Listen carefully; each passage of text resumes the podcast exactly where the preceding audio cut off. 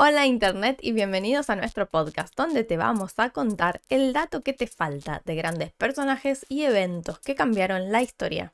Mi nombre es Verónica. Yo soy Leo. Y hoy no vamos a hablar de una persona en particular, sino de un fenómeno. Mm, eh, que si no lo conocen, hoy se van a enterar que existe. ok. Y si lo conocen, van a ver que empezó mucho antes de lo que creían. Mm. Hoy vamos a hablar de esports. Ah, it's sports. Por eso tenemos dos invitados especiales. Sí, Para la gente que no ve, un Veigar y un Poro. Y si no saben lo que son, Ya se van a ya se van a enterar. enterar. ¿O no? O tienen que investigar. O investiguenlo. Eh, así que primero vamos a explicar qué son los esports. ¿no? Digo. Bueno, es como el email. La I Ajá. es adelante, es que es electrónico, son deportes electrónicos. Básicamente cualquier juego de video que tenga algún tipo de modo competitivo. Por ejemplo, juegos de video que emulan juegos reales, Mm, como ser eh, fútbol o tenis. el FIFA. Sí, FIFA, el Pro Evolution Soccer creo que se llama. El otro o algo así. Eh, o juegos que hoy en día están más de moda, como por ejemplo los MOBA, que son los Multiplayer Online Battle Arena. Ya voy a explicar de qué se tratan. Eh, pero así a grandes rasgos es, eh, hay dos equipos de cinco personas que compiten para eliminar al otro y hay varias condiciones para la victoria dependiendo del juego. Son más de estrategia. tienen un, tienen un tema de estrategia de cómo armar tu equipo, porque los personajes no son todos iguales y demás. Eh, pero estos no son los únicos juegos eh, que se podrían considerar esports, porque en realidad depende de cómo lo hagas. Yo creo que casi cualquier juego eh, lo puedes considerar, porque vos siempre puedes competir de diferente manera. Por ejemplo, ¿no? quién consigue más puntos o quién termina el juego más rápido, etc. Está bien. Los famosos speedrun. Los speedruns es una forma de competencia, al fin y al cabo. Eh, bueno, los que conozcan un poco el tema van a saber que el, el boom de los esports sucedió alrededor del año 2000 en Corea del Sur con eh, StarCraft Brood War, Mm, que es un juego de estrategia eh, en tiempo real, tiene muchas modalidades de juego. eh, hay tres razas para elegir. Y la historia del juego en realidad es bastante entretenida. eh, y si lo quieren ver en YouTube, lo pueden hacer como si fuera una película. Yo, yo lo recomiendo. Eh, en general, lo que se hace es se compite uno contra uno, ¿no? O sea, ahí vos tenés. eh, tipo. el- como en los deportes tradicionales. Sí. hay una especie de, de liga al principio, que juegan todos contra todos, es una match, y después se pasa a una especie de eliminación. Y se van haciendo. Muy similar a un mundial. El Star Wars es el que tiene los bichos que son. Starcraft. El Starcraft, perdón. Eh, es el que tiene los bichos que son eh, en colmena. Los Zerg, Los sí, Zerg, son después los los protos los que son. humanos. Y los humanos. que tienen las armaduras gigantes. ¿Cuáles? Los humanos tienen armaduras. Pues, tiene- sí, bueno, sí, los Marines tienen como una armadura gigante. Eh, bueno, vamos a hablar de los inicios de los Ok. esports, cuando todavía no se llamaban así. Y para eso nos tenemos que remontar hasta 1972. What? Con- concretamente el 19 de octubre de ese año, a las, viejos son. a las 20 horas. Ok. Ahí se celebró, se celebró ese, en esa Yo, fecha. a mí me da miedo a veces que tú detalles. O sea, sos muy detallista en relación a cuándo, dónde y, qué pasó. Como si en, en algún momento fueras a escuchar tus propios podcasts, viajaras en el tiempo y fueras al, al evento en particular. Es que ten- Tengo que llegar aquí a las 20 horas. Bueno, si hay un viajero en el tiempo que nos escucha, ya sabe a dónde puede ir a ver el primer evento de esports.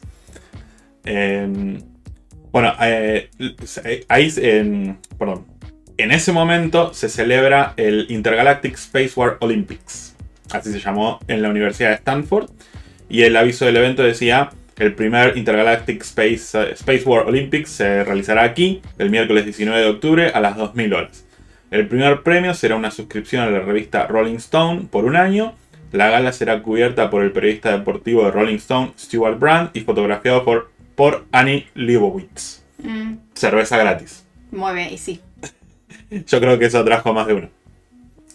Igual fue un evento muy chico, había unas 20 personas. Bueno, pero consiguieron un periodista de la Rolling Stone. Y era, era un, era un evento. Este, sí, bueno, te decía, eran, son más o menos 20 personas. Está la foto y la voy a poner en la página. Eh, están amuchadas en un cuarto que está mayormente iluminado por un tubo de rayos catódicos que estaba conectado a una computadora PDP-10 que pertenecía al Laboratorio de Inteligencia Artificial de Stanford. Le hace computadora muy vieja, cuadradita. Sí, pero fíjate que en esa época ya tenían un laboratorio de inteligencia artificial. Mm, interesante.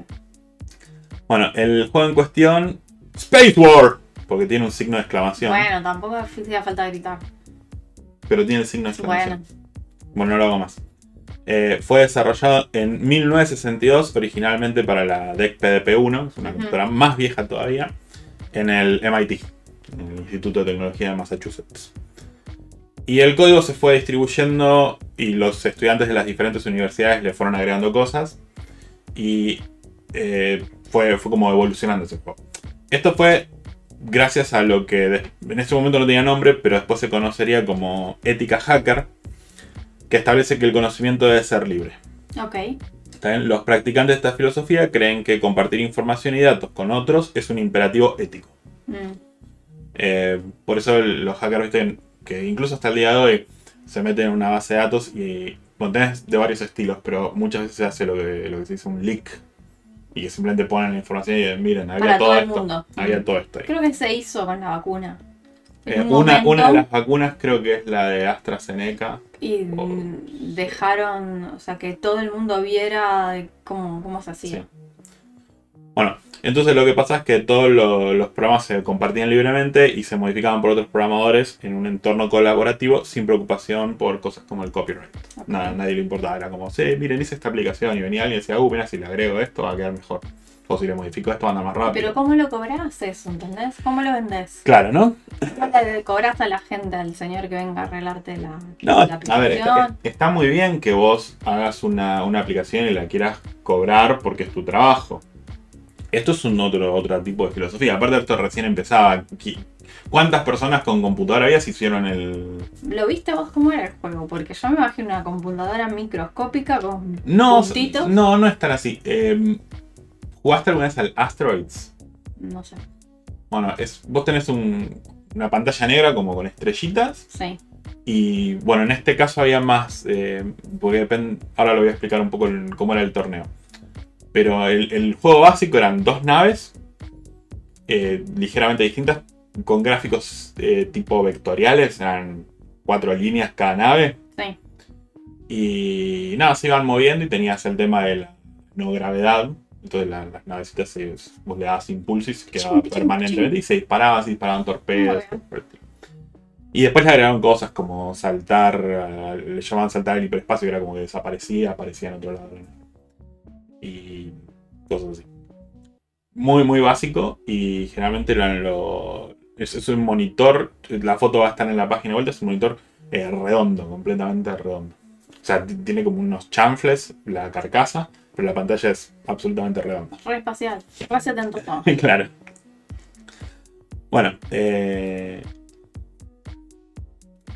ah, seguimos. El torneo este eh, lo, había dos modalidades. Uno que era cinco jugadores al mismo tiempo, eh, todos contra todos. Y otro que era equipos, dos contra dos. El de cinco todos contra todos lo ganó Bruce Baumgart. Y el de dos contra dos lo ganaron Tobert y Robert Maas. Maas. Ok. Tiene doble- doble A. Eh, por si importan. Y son los primeros en hacer algo.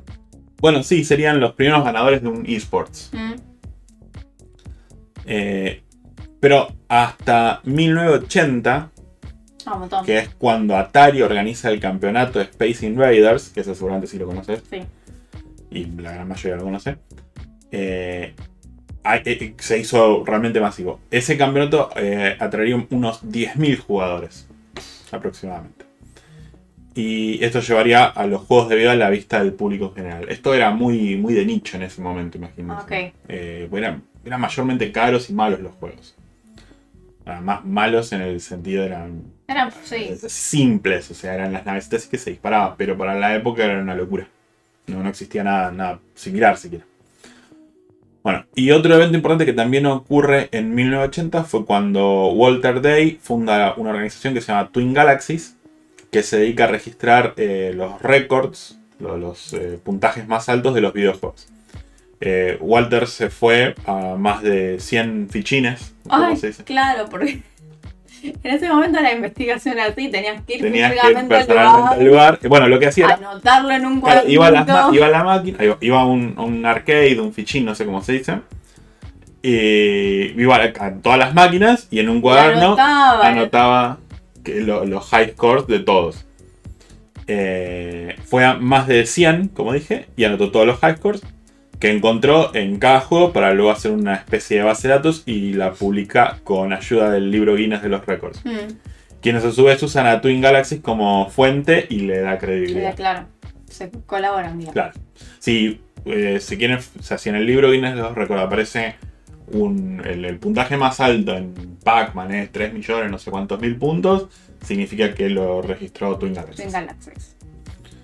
Bueno, Y sigue entonces, haciendo entonces. Eh, sí, sí, sigue Ah. existiendo, tengo entendido que sigue existiendo. Eh, bueno, entonces acá qué pasó? Un montón de empresas dijeron, pará, esto de los, los- los jueguitos es un negocio. Claro, y sí. Yo también quiero participar. Entonces, ¿qué hicieron? Saturaron el mercado con juegos pedorros. Bueno, yo tengo una- algo, un dato. No sé si. Supongo que vos lo sabes. En los años 80, en la, todo lo que era la parte de mercadotecnia de los juguetes, decidieron que, que tenían que dividirlos en nenas y varones. Sí. Entonces hacían nenas rosa, varones celeste, dividían las góndolas, dividían. Entonces dividían el tipo de juego. Y decidieron que los juegos, juegos de de video, video eran para varones. Sí, sí. Si, Mm. si al- no sé quién tomó la decisión, tal vez hubiera decidido otra cosa, hoy tendríamos otra historia. Sí, sí, absolutamente. Bueno, la cuestión es que, ya te digo, saturaron el mercado con juegos de porquería. El control de calidad se lo pasaron por el desapareció. Claro. ¿Y quién lo iba a hacer? No había tanta gente calificada, sí. No, el problema no, no es que no, no había gente, era vamos a sacar juegos a lo pavote. Para, para cobrar. Claro, sí, sí, vender, vender, vender juegos, este, no importa. Y claro, cuando vos no tenés control de calidad tienen errores, cuando no tenés un, un mínimo de equipo que diga, che, mira, el juego sería más divertido si lo hacemos. Y vos querés sacar un juego en tres meses y va a salir eso. Bueno, de hecho es, es, eh, el mismo Atari, que es el que hizo el, organizó el torneo, que para esta época hizo ET, Sí, eh, basada en la película de, de Steven Spielberg. sí. Es un juego tan malo que según un mito urbano de la época, enterraron los cartuchos en un baldío. No. ¿Los mismos de Atari? Sí, sí, dijeron esto no puede ser, no puede ver la luz del día y los enterraron. Pero quedó como mito urbano. Hasta que en 2014 los desenterraron No. En un vertedero en Alamogordo, Nuevo México. No solo encontraron cartuchos de T, sino de otros juegos también. No cartuchos de T. Cartuchos de, ET. de ET. Eh, encontraron, o sea, desenterraron aproximadamente 728 mil No. cartuchos de juegos. Pero eh, es una estupidez. Pero aparte, a ver, si no funcionaron, no sé, reciclarlos. sé Bueno, en los Mm, 80 en no los estaba 80. ese concepto. Bueno. Va, no sé si estaba. Eh, Esto, esto, esta saturación de- del mercado hizo que el gaming se vuelva una moda para el público general, mientras que los juegos se demonizaban como algo potencialmente adictivo. Mm. Eh, y como dijo Marcus Brickstoke, si Pac-Man nos hubiese afectado de chicos, estaríamos todos corriendo en habitaciones oscuras, comiendo pastillas y escuchando música electrónica repetitiva. Momento. Mm. Pero no son, no es esa generación, vino después. Bueno. No, está bien de chicos, esos, esos chicos de grandes. No, porque las raves son mucho más actuales, ¿o no? Los 90 empezaron. ¿Sí? Ah, más calculo que sí. Bueno, igualmente no es así. Yo lo estudié. Eh, cognitivamente los juegos de video no aumentan la violencia y tampoco. Lo que pasa es que tienen mecanismos para generar adicción. Si vos tenés una tendencia por tu configuración cognitiva a hacer, a- a gustar de las adicciones, o sea, Sí, sí, tenés una. podés llegar a tener un problema con los videojuegos, como podés llegar a tener un problema con el alcohol, como podés llegar a tener un problema con el bingo. ¿Se entiende? No es el videojuego en particular. Sí, sí. Pero por eso igual le pusieron las advertencias. Hace mucho que estás jugando. Eso es bastante más moderno. Pero bueno, eh, igualmente los estudios, o sea, nadie No, te va a vez- venir en el bingo mientras Cada- vos cada- estás como loco con las. No, bueno, de hecho a, es, es a al revés. y decirte. No, pero es al revés. Si sacan las ventanas y los relojes para que vos estés- Exactamente. y te ponen un cajero al lado para que te saquen la plata. Exactamente. Entonces, bueno, ¿viste? Eh, El doble discurso ahí. Bueno, lo que pasa es que siempre que se hizo un, Algo nuevo. un estudio. No, aparte, cada vez que hicieron un estudio sobre videojuegos y violencia, por ejemplo, siempre dijeron no, no aumenta la No, violencia. al contrario. Eh, eh, y porque todas la- las ganas ayuda a de. la autorregulación. No, porque ayuda a la autorregulación. Puede llegar a aumentar la violencia en el momento en que vos estás haciendo, Ay, de yo, matando al, al enemigo que se, o lo que sea que estés haciendo en el juego pseudo violento. Cuando terminó eso, o sea, cuando terminaste de ese, ese ya- pedacito, ya volviste a la No, pero normalidad. aparte ya te No te, descargaste. no te quedás violento. Claro, ya te descargaste ahí y ya está. Y pero no, tampoco, porque no, no es un- una moda de descarga, porque es lo mismo que, qué sé yo, si vos mirás una película, llorás en la película, ponele que te descargas, pero después no terminás deprimido por No, días y días, o te volvés depresivo porque esa película era triste. No, lo- Es lo mismo. pero bueno. Lo- como decís vos, cada vez que salió algo nuevo, seguramente la radio te dejaba sordo, la tele te es que dejaba la radio decía que te dejaba sordo, que la televisión te iba a dejar Y ciego. así. Bueno, incluso el. Momento. Pitágoras nos había dicho que.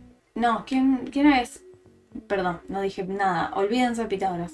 Había un docente en- alrededor del siglo XIX que decía que las tabletas que se usaban tipo pizarrón eran malas para los Para- estudiantes porque así no, no iban a nunca poder memorizar más. La memoria se iba a perder porque sí. estaban anotando todo en la tableta. Sí, sí, sí.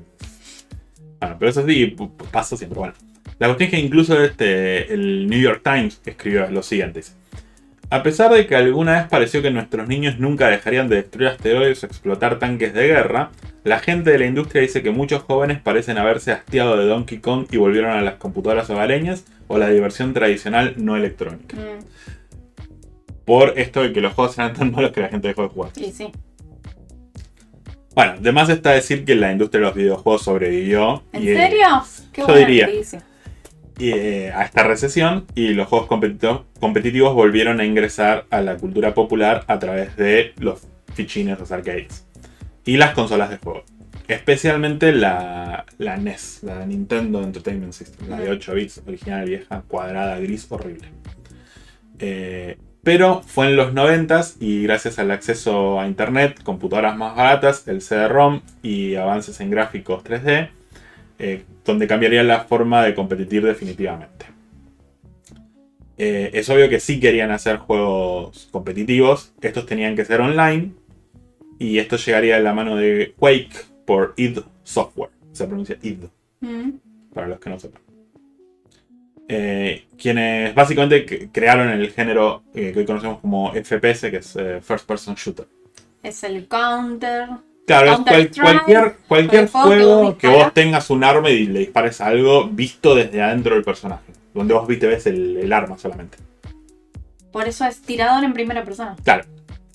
Eh, es- todo esto empieza con un juego que crean ellos que se llama Wolfenstein 3D. Después lo siguió Claro, porque había Doom. 3D ahí, ¿no? Empieza el 3D. un poco después. Mm, Sí, o sea, ahora lo, voy a, ahora lo voy a explicar un poco más. Después lo siguió Doom y después Doom 2. Y si bien Doom tenía modo multijugador, yo de hecho lo jugué con amigos, eh, Quake eh, fue diseñado exclusivamente para ser multijugador y competitivo. Eh, por eso Quake era perfecto para los Mm. esports. Tenía su propio motor gráfico que para que se den una idea de qué tan importante fue este juego, terminó matando a, a Cy- Cyrix, Cyrix creo que se llamaba, que es una empresa que fabricaba CPUs que hoy no existe más, Mm. porque la gente se pasó a Intel solo para poder jugar a, Ah, al. Quake. Era un tema de la arquitectura de los Pentium. Eh, los Pentium podían, la, la unidad de coma flotante, lo que se llama FPU, mientras eh, es es como que podías ejecutar una instrucción eh, asincrónicamente del procesador. Entonces, esencialmente vos hacías dos instrucciones al mismo tiempo. Y los otros procesadores no podían, entonces el juego andaba a la mitad de velocidad. Claro. No, a grande. Si era competitivo, estabas al horno. Claro, no podés que se te mueva feo porque. O sea, si vos jugás contra la computadora. He sufrido el lag. He sufrido con el tiempo. El, eh, bueno, el lag es otra cosa. Ya sé, pero bueno, Pero sí, me, sí. me pongo en, el za- en los zapatos, no, no jugué eso, pero. Bueno, como decía, este juego fue pensado para ser multijugador y competitivo. Tenía seis mapas diseñados exclusivamente para este propósito y ahora eran realmente 3D. Ok. ¿Por qué? Pues se acuerdan que mencioné a Wolfenstein eh, 3D. Sí. Bueno, ese 3D o 3D eh, en el título es un poco engañoso. Porque en el juego no, no había arriba y abajo. Ah, Todo era eh, sobre el mismo plano. O sea, vos no tenías escaleras, por ejemplo. ah, ok. El, el nivel era chato. Eh, y algo parecido sucedía con Doom y Doom 2. Si bien en Doom y Doom 2 tenés lugares que están más altos que otros y tenés escaleras, eh, un cuarto, una, habitación en el juego, no puede estar arriba de otro. Por un- una limitación de- del juego mismo, ¿no? Eh, Quake no tenía ninguno de estos problemas, era realmente 3D y entonces te forzaba a recordar mapas mucho más complejos. Mm, Bueno, y aparte de dónde aparecían las armas, porque vos empezás seguramente con una pistolita miserable y tenés que ir a buscar vas, un arma claro. de verdad. Y, viste, pensar en cómo se van a mover los otros personajes, porque depende de dónde aparecen en el mapa, van a tratar de agarrar tal o cual arma. ok. Entonces, bueno, obviamente, eh, eh, aparte tenía eh, soporte multijugador a través de internet. Y obviamente se hizo muy popular muy rápido. Entonces tenemos en 70 y pico esta juntada de 20 personas en un cuartucho. Eh, sí. Primer game, no sé cómo. Sí, pero el primer torneo, Torneo de esports oficial, ¿no? Segundo lo organiza Atari en el 80 En el 80 y 80-81 era. eh, y ahí se ya hay más plata.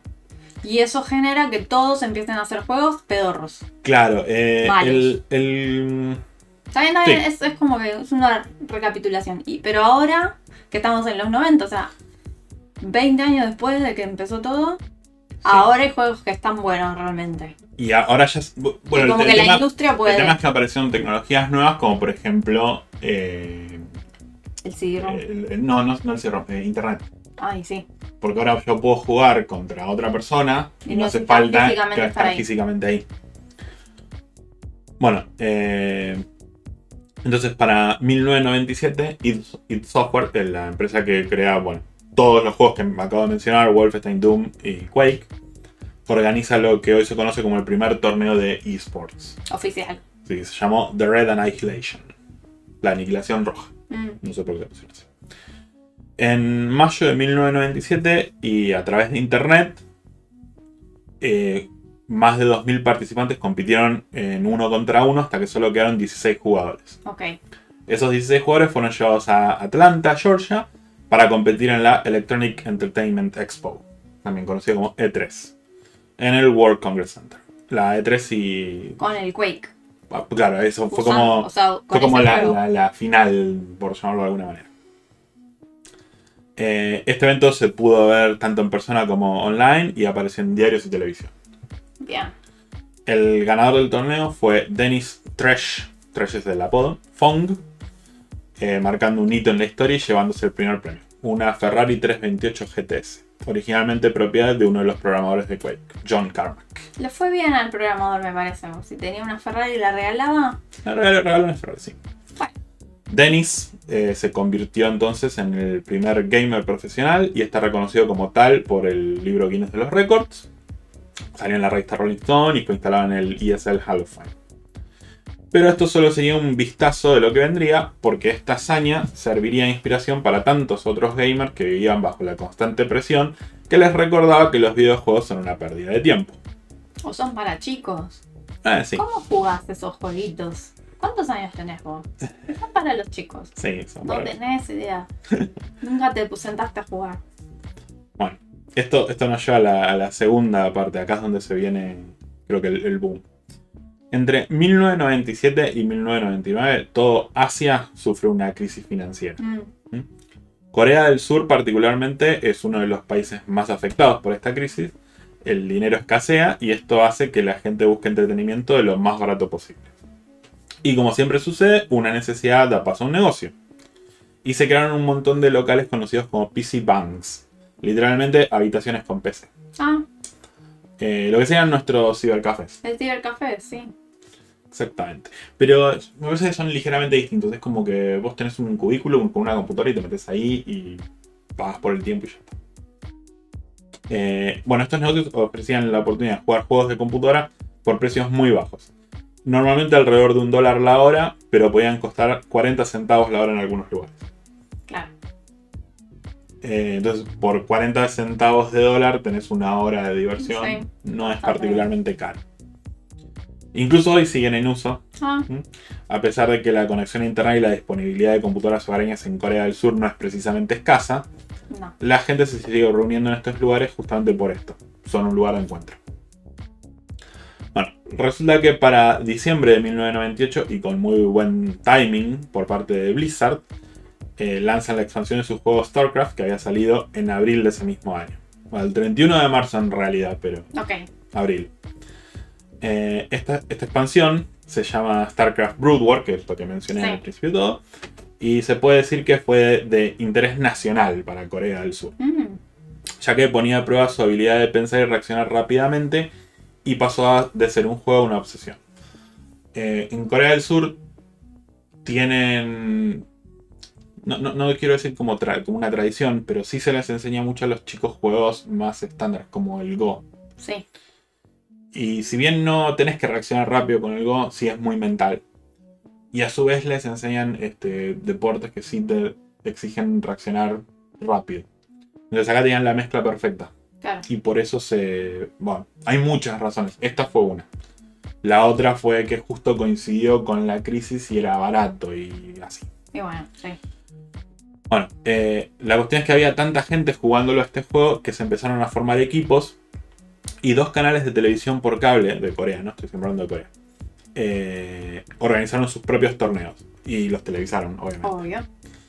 Esto llamó la atención de empresas muy grandes como Samsung, por Mm. ejemplo, eh, quien empezó a patrocinar estos equipos. El primer premio de estos, de estos torneos rondaban los 20 mil dólares. Eh, En, en esa época en era esa mucha plata. Bueno, sí, no, hay- no, no bajó demasiado tan, tanto, me parece, porque no es. No estamos hablando del 40, estamos hablando del 90. Del 2000 casi. Eh, Era mucha plata para mí. sigue, siendo, sigue siendo mucha plata. ah, sigue siendo mucha plata hoy en día. Si yo voy a estar ahí y voy a, a jugar, eh, ¿cuánto tiempo te puede llegar a tomar el canal del torneo? No sé. Capaz un mes. Entre que, empe- de que empezás a competir hasta que termina el torneo, son 20 mil dólares en un mes. Sí. no es despreciable, incluso hoy. Eh, hoy en día ganar la final de un torneo puede retar unos 30 mil dólares. Y ganar un mundial puede llegar a 200 mil dólares por el primer puesto. Eh, en este caso hablando de StarCraft, ¿no? hay juegos más lucrativos como el eh, Dota 2, del que voy a hablar dentro de un ratito, que para el torneo internacional de 2019 tenía de primer premio 15 millones de dólares. Eh, a repartir con el equipo, claro, ¿no? Porque este juego requiere un equipo de 5 jugadores, más el entrenador, más tantas otras personas. Eh, el segundo puesto se llevó 4,4 millones y el tercer puesto 3 millones. Y para todas las personas escuchando y diciendo, pensando en este momento, por jugar un jueguito, la respuesta es no. Es por hacer que millones de personas miren, Miren cómo, cómo ellos juegan jueguitos. Claro. Al igual que inserte su deporte tradicional favorito aquí. Y sí. Eh, bueno, ah, como vengo más o menos cronológicamente, acá hay dos cosas que voy a mencionar. Ok. Primero es la aparición de los MOBA, que Sí. también ya lo mencioné antes el MOBA. Y el segundo es el Evo Moment Number 37. Y voy a empezar por esto último porque probablemente es lo más complicado de explicar. Ok. El Evo Moment 30 37 eh, es un- una cosa que pasó en un torneo muy muy particular que levantó muchísimo el, el interés por los juegos de pelea. Ok. Porque obviamente hay juegos de pelea. Bueno, si nunca jugaron a Street Fighter, primero que nada se los recomiendo. Un Street Fighter. Eh, o algún otro La película juego. no. No. la- Bueno, depende de qué película. Eh, la película con Jean-Claude Van Damme, no la vi. No. No. no. Eh, A mí me gustó, pero era chiquita y me gustaba el juego también. Claro. Bueno, la, la mecánica que nos importa de los juegos de pelea acá es cómo bloquear un ataque. ¿Mm? Ok. Y con excepción de algunos juegos como Mortal Kombat, lo único que tenés que hacer es vos, viste, tenés la palanca, Sí. la moves eh, en contra, digamos, de la dirección del ataque. O sea, hacia Te vas atrás. para atrás y Te vas para te atrás. bloquea. Y apenas hay un ataque, el personaje bloquea. Eh, a pesar de esto, se produce una cosa que se llama chip damage. Que es hace, o sea, vos bloqueas el ataque, no te hace el daño completo, pero te hace un poquito de daño. daño. Igual te hace un poquito de daño. Eh, pero es muy, es, es muy poquito. A partir de Street Fighter 3, aunque no es el primer juego que lo hace, introduce una nueva mecánica que se llama parry, que es como parada. Que es justamente lo que hace, es como el bloqueo, pero no te hace absolutamente nada de daño el ataque. Obviamente, si existen las dos cosas, uno dice por qué usaría una que, que me atajo y me hace daño y otra que no me hace absolutamente nada. Porque Y- debe ser más difícil de hacer o no. Es increíblemente más difícil de hacer. Para bloquear un ataque, vos tirás la palanca para, Y para atrás. Se le, y le te olvidás. las manitos. Bueno, El personaje. ¿van a claro, cuan- cuan- se mueve hacia atrás y cuando te tiran un ataque, se bloquea automático. Con el parry, vos lo que tenés que hacer es mover la palanca hacia adelante, Sí. eh, justo en el momento en que te va a pegar el ataque. Tiene que ser preciso. Vos tenés esencialmente un sesentavo de segundo.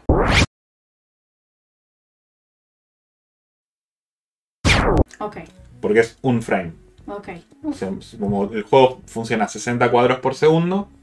El, sea, el- tenés que sincronizarte con el otro el golpe, personaje. claro, el golpe conecta en, en uno de Tenés esos que frames. saber, digamos, el timing del otro, cómo va Sí, es pegando. perfecto, tenés que tener una reacción increíble. Bueno, eh, ahora sí, vamos al Evo Moment 30 37. Eh, en el año 2004 estamos en el Evolution Championship, Championship Series. Eh, y por cierto, esto lo voy a poner en la página del gato. Voy a poner el video del, del momento ese preciso, porque lo tienen que ver. Yo lo voy a tratar de explicar, pero lo tienen que ver. Está, está eh, un- dos jugadores, uno se llama Justin Wong, que está, está jugando con Chan Li, y Daigo Umehara está peleando con Ken. No importa si no los conocen. La cuestión es que Daigo se queda con tan poca vida en el juego que incluso bloquear un golpe lo, hace- lo, lo haría mata, perder. Claro. Así que Justin, el oponente, hace lo que cualquier persona haría en ese lugar. Lanza un super movimiento. Sí, o sea, muchos golpes. Es una, es una técnica, es un movimiento especial, tienen que haber unas condiciones, no importa. La cuestión es que este super movimiento en particular tira 15 golpes seguidos. eh, que si vos lo dejás estar, eh, suceden, yo lo conté, en más o menos 54 frames, o sea, menos de un segundo. Ok. Los, los, los 15 golpes. Sí. eh, pero lo que hace Daigo justamente es parar los 15 golpes haciendo parry.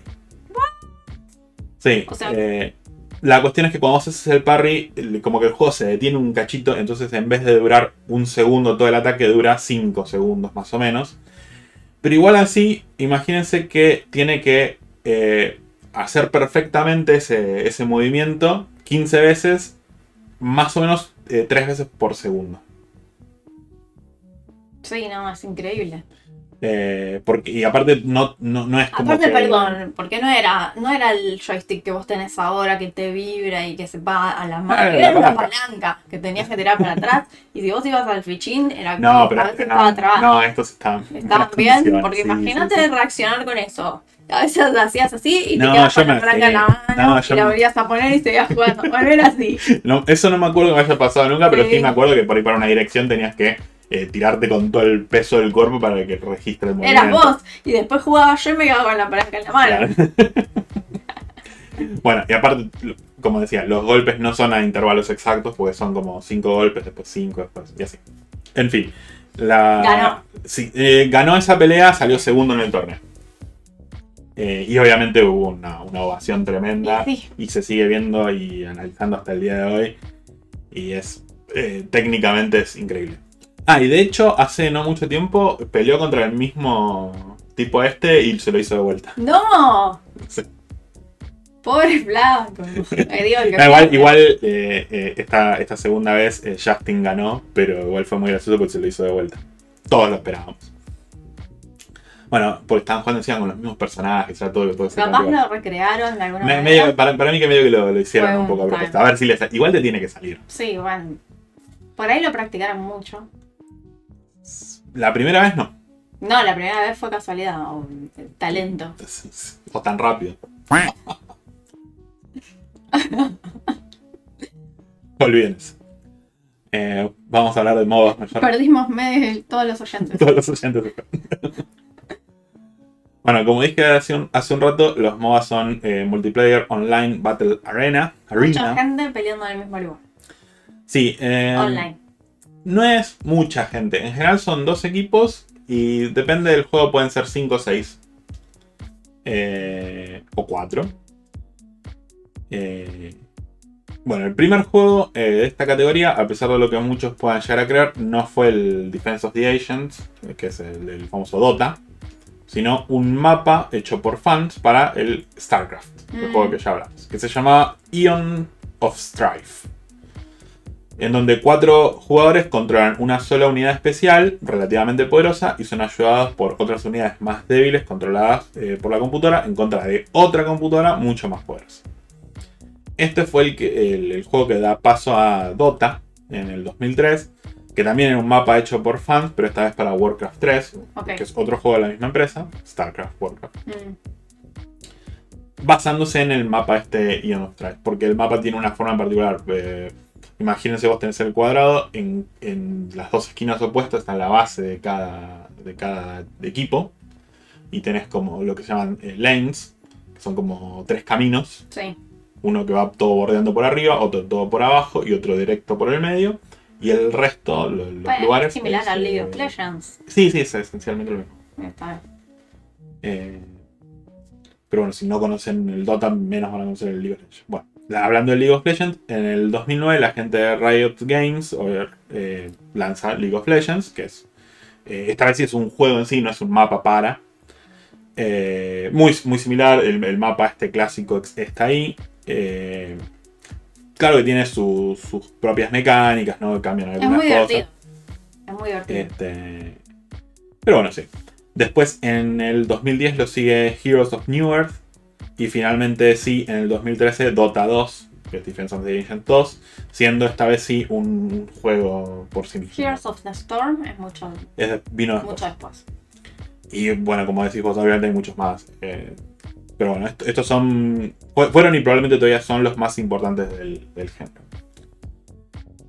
Eh, para que tengan una idea de lo mucho que este tipo de juegos gustó, en el 2012, o sea, tres años después de que sale League of Legends, tuvo 1.7 millones de espectadores a nivel mundial y dio premios por un total de 5 millones de dólares. Un montón de Para el 2018, eh, todo el dinero que se dio en premios para esports de todos los, juegos compartidos de eSport, el 40% fue en, tipos de, juegos de este tipo. Ah, mira.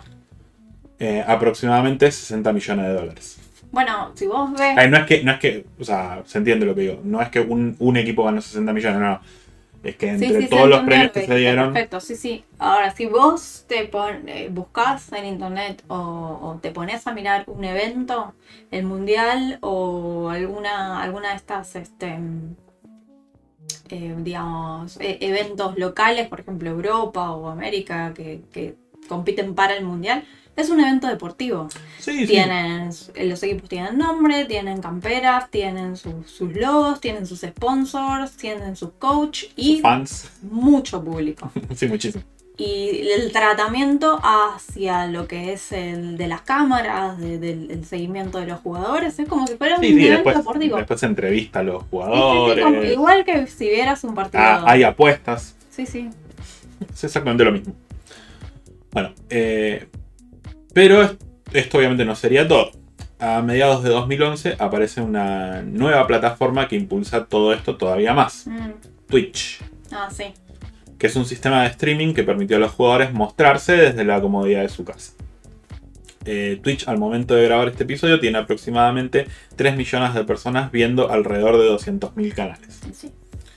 Eh, esto a vez atrajo a más patrocinadores como fabricantes de computadoras, empresas de comida, bebida, telefonía y algunas otras que auspician eh, tanto equipos grandes como chicos.